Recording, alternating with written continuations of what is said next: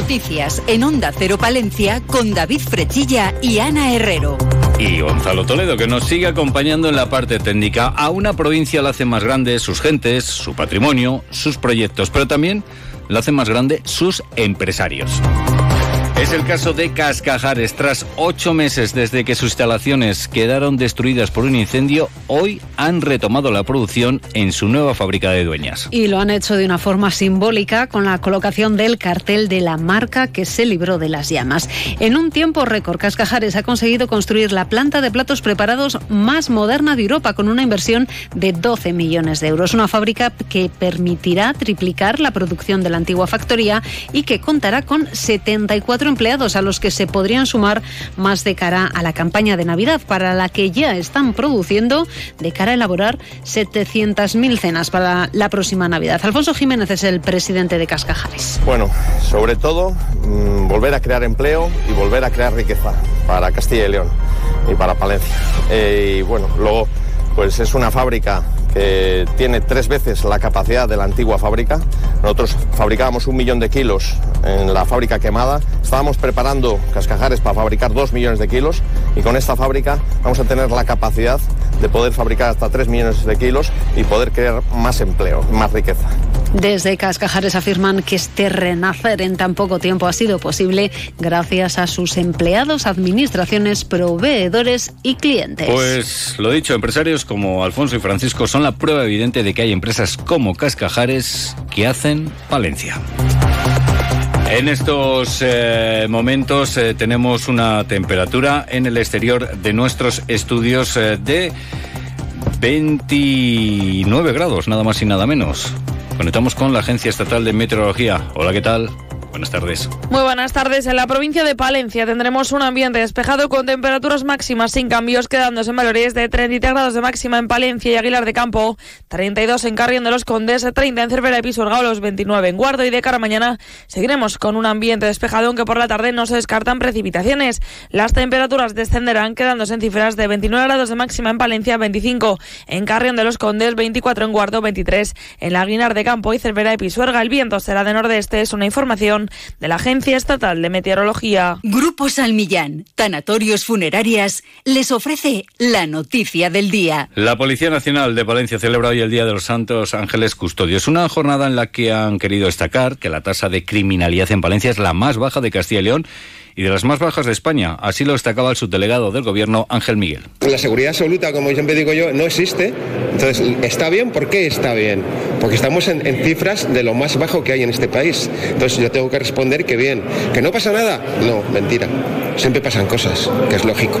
Pero la policía sigue trabajando y sigue investigando y sigue eh, haciendo hacia un trabajo preventivo y cuando toca, cuando toca dar fuerte y pegar un palo, pues se hace. O sea, que es el trabajo normal, que yo creo que estamos en una, en una ciudad, en este caso hablamos de Policía Nacional, en una ciudad relativamente tranquila. Las cifras concretas las facilitaba el comisario provincial Honorio Pérez, que apuntaba que los datos de Secretaría de Estado de Seguridad hablan de una tasa de criminalidad del 31,3. Este último año el número de delitos ha bajado y se ha incrementado el de esclarecimientos. En Palencia, eh, desde septiembre del año pasado a esta fecha, hemos bajado el número de infracciones penales, es decir, hay menos delitos, esclarecemos más, tenemos más detenidos, más eficacia esclarecemos el 52%, 52,8% de los delitos denunciados, pese a que el 25% de los delitos que se denuncian hoy son eh, los cometidos a través de las tecnologías de la información y la comunicación, es decir, fraudes electrónicos, estafas, usurpación de Estado civil y otros delitos eh, clásicos que ahora eh, se han tecnificado y se cometen también a través de ese medio. Comisario, el comisario también apuntaba en referencia a la inseguridad por la que se han concentrado los vecinos del barrio del Carmen que los datos no indican una subida de los delitos. Afirma que únicamente se han registrado dos robos con intimidación más que el año pasado. Lo que sigue creciendo, como escuchábamos, es el número de delitos con las nuevas tecnologías como protagonistas. Señala el comisario que son ya más del 25% de los delitos totales y que es uno de los retos a los que intentan dar respuesta con más personal y con campañas de prevención. Grupo San Millán sigue creciendo en la capital y también en la provincia. En la calle Extremadura 12, nuevos velatorios crematorio con amplias y confortables salas. También en venta de baños y Villamuriel. Grupo San Millán. Siempre a su servicio las 24 horas del día en el teléfono 979 166 200. Seguimos con más eh, cuestiones. Ahora nos vamos hasta la capital palentina porque les contamos que el portavoz del Partido Popular en el Ayuntamiento de Víctor, eh, en el Ayuntamiento de Palencia, Víctor Torres, ha pasado hoy por los micrófonos de más de uno Palencia. Y allí ha repasado la reciente valoración que realizaba al respecto de los 100 primeros días de gobierno municipal. También ha dejado clara su postura al respecto del soterramiento, un proyecto que cuenta con el apoyo de los populares, pero que depende del compromiso del gobierno de España. Todos estamos a favor del soterramiento. Ahora bien, ¿qué hay que explicar a los palentinos? Que esto depende ni más ni menos de la voluntad que tenga el Gobierno de España para incluir el proyecto en unos presupuestos y dar cumplimiento a esos informes, a esos estudios informativos que son favorables al soterramiento. Es decir, que requieren una millonada de inversión que no depende del ayuntamiento, que va a depender, en este caso, de unos presupuestos nacionales. Ahí nos encontramos todos y yo creo que, es bueno que todos reivindiquemos lo mismo. Un Víctor Torres que también se ha referido a las declaraciones del portavoz de Vamos eh, Palencia, Domiciano Curiel, en esta emisora en la que calificaba como una línea roja y problema en su apoyo al gobierno municipal la posible concesión de la amnistía a los encausados del proceso. Torres no se pronuncia al respecto de las posibles consecuencias que tendría la amnistía en relación en esa relación PSOE con Vamos Palencia, pero tiene claro que esta posible concesión de Pedro Sánchez no debería haber sorprendido al portavoz de Vamos Palencia. Puede suponer dejar de apoyar al grupo municipal socialista? ¿En qué condiciones? ¿Puede ser que rompan esas mesas de acuerdo que no conocemos al detalle? Pues podría ser solo eso. ¿Puede ser que eventualmente el día de mañana cambien de parecer y piensen que el Partido Popular sea la mejor opción para gobernar el Ayuntamiento de Palencia? Pues eso lo tienen que responder ellos. A mí lo que me parece curioso es que, claro, que nos hagamos los sorprendidos. Que ahora venga el señor Domiciano Curiel y se lleve las manos a la cabeza pensando, oh, ¿Cómo es posible que el Partido Socialista pueda estar hablando de amnistía? Estamos hablando de un presidente del gobierno que ha estado concediendo indultos. Más cuestiones políticas porque el Partido Socialista considera una utilización partidista de las instituciones el nombramiento de una concejala del Partido Popular como coordinadora de proyectos de la presidencia de la Diputación. El Grupo Socialista en la institución provincial reconoce la compatibilidad del cargo, pero califica de abuso el hecho de que el PP cuente ya con ocho puestos de libre designación entre el Grupo Popular y el Gabinete de Presidencia. Y también les contamos que Izquierda Unida Podemos eh, lleva al Parlamento Europeo el recién aprobado proyecto del PERI 5 en la dársena de Palencia. El eurodiputado de Izquierda Unida Podemos, Manuel Pineda, elevará a Bruselas las obras que se van a realizar en la zona de la dársena del Canal de Castilla por su impacto medioambiental y social en la capital. Y seguimos en la capital palentina y hablamos de iniciativas que se ponen en marcha desde el ayuntamiento, porque el programa de ocio alternativo también de noche regresa los viernes del 6 de octubre al 3 de noviembre a Palencia para fomentar las conductas saludables en los jóvenes. Esta mañana se ha presentado en el ayuntamiento este programa que cuenta con 21 actividades y que volverá a tener como escenario las instalaciones de Eras de Santa Marina en horario de 10 a 12 de la noche para jóvenes de entre 14 y 30 años de edad. Orlando Castro, concejal de Juventud. Creemos que se ofrece una nueva posibilidad, posibilidad a nuestros jóvenes ¿no? de ocio de ocio responsable, de ocio saludable. Son cantidad de actividades pues, deportivas, actividades físicas, actividades más recreativas, de cocina, eh, musicales, escalada, eh, bueno, yo creo que baño libre, piraguas y el tradicional torneo de fulbito que tiene mucho éxito y que, que mantenemos. Todas las actividades son gratuitas y no es necesario inscribirse en ninguna salvo en ese torneo de fútbol. Y no nos movemos eh, del ayuntamiento porque va a colaborar con la Asociación Palentina, con el pueblo saharaui en la organización de su desfile de moda benéfico que recordamos se va a celebrar el próximo sábado a las 9 en el Teatro Principal. El precio de la entrada es de 6 euros y los fondos recaudados a través de las entradas de este desfile serán destinados a diversos proyectos de la asociación como el programa Vacaciones en Paz y otros de cooperación como son envíos de medicinas, material médico o material escolar. Nos lo cuenta la responsable de la Asociación Palentina con el pueblo saharaui, Ana Cristina Paricio. Este desfile es ya un acto consolidado en la ciudad de Palencia y por el que seguimos apostando debido a su gran acogida y apoyo. Este evento nació en 2008 como plataforma de difusión de la cultura de la moda aunada con nuestra misión benéfica en nuestra asociación. Esta edición de nuevo será el actor palentino Juan Caballero quien conduzca el DMBPS como presentador del mismo.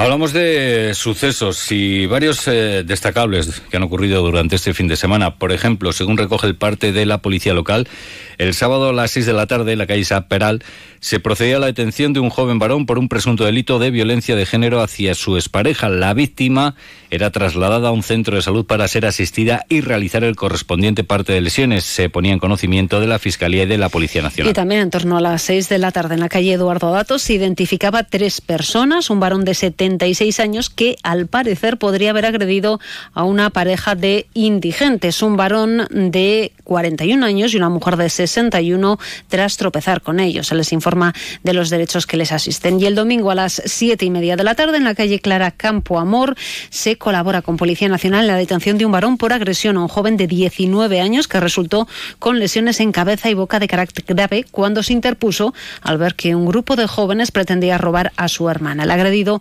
fue trasladado al Hospital Río Carrión. Hablamos ahora de nuestro mundo rural. Onda Cero con el mundo rural palentino. En Onda Cero hablamos de nuestros pueblos, de sus gentes e iniciativas. El próximo fin de semana va a ser muy especial para nuestro mundo rural, para nuestro medio rural palentino. La Diputación de Palencia celebra este fin de semana el Día de la Provincia. Cervera de Pisuerga acogerá el acto de reconocimiento de los alcaldes el sábado y la celebración popular el domingo. El camino lebaniego será el hilo conductor de la programación. Con motivo del año jubilar lebaniego se ha elegido Cervera de Pisuerga como sede de la celebración del 38 Día de la Provincia. Y precisamente serán los alcaldes de municipios y pedanías de la provincia por los que transcurre la ruta los que reciban el reconocimiento.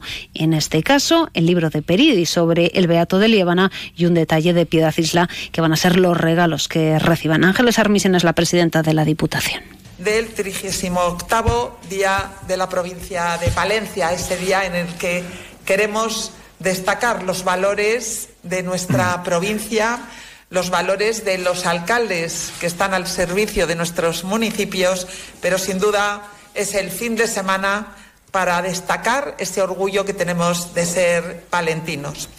Eso será el sábado. El domingo se ha preparado un programa que es una simbiosis de la identidad cultural de Cantabria y Palencia. A las once y media habrá un desfile de pendones con cejiles palentinos. A las doce, muestra alimentaria de Palencia. Y a las doce y media, actuación de los marceros de Cervera. Desde la una y media, concierto Bermú con Bloody Mary. A las dos y media, comida popular. Cuatro y media, pasacalles y teatro infantil. Y el cierre será el concierto del cantautor cántabro Nando Agüeros. Jorge Ibáñez es el alcalde de Cervera. Pocas veces habrá hecho una simbiosis tan perfecta entre la cultura de Cantabria y la de Palencia y es algo además que como cerverano estoy muy satisfecho porque bueno, Cervera tiene esa idiosincrasia particular ¿no? de ser un municipio de montaña en la provincia de Palencia, un municipio además que, bueno, lo sabemos, ¿no? Un municipio que es el más grande de la provincia, con 350 kilómetros, que linda al norte con la, con la comunidad autónoma de Cantabria, una comunidad que además tiene una identidad muy fuerte y que por lo tanto siempre es tractora para aquellos que estamos cerca. Y yo creo que sí que era muy importante dar esa simbiosis. La Diputación ha organizado seis rutas de autobuses por la provincia para que los palentinos puedan asistir a la celebración del domingo. Un camino lebaniego que cada año cuenta con más peregrinos que hacen la ruta, tal y como señalaba esta mañana el diputado de Turismo Francisco Pérez. Eh, la evolución de, este año es, eh, fantástica. Eh, estamos en números, yo creo que incluso diez veces más que, que años anteriores todo esto, pues al final es verdad que se ha, se ha hecho una apuesta muy importante. Y seguro que muchos de ustedes han preparado hoy su comida utilizando un producto como la cebolla de Palenzuela. Se va a celebrar el próximo domingo esa feria de su cebolla. La alcaldesa de Palenzuela, Sara Esteban de los Mozos, nos habla de una muy buena producción. La climatología ha hecho que haya sido un año muy bueno de la producción. Llegamos incluso hasta pasados 8, 8 millones de kilos. Además, les contamos que Guetas Gullón renova su compromiso para ayudar a la conservación del Geoparque UNESCO de las Loras. Nos vamos, llegan las dos, les dejamos con las noticias de España y el resto del mundo. Ya saben, la actualidad de Castilla y León a las dos y media. Buenas tardes.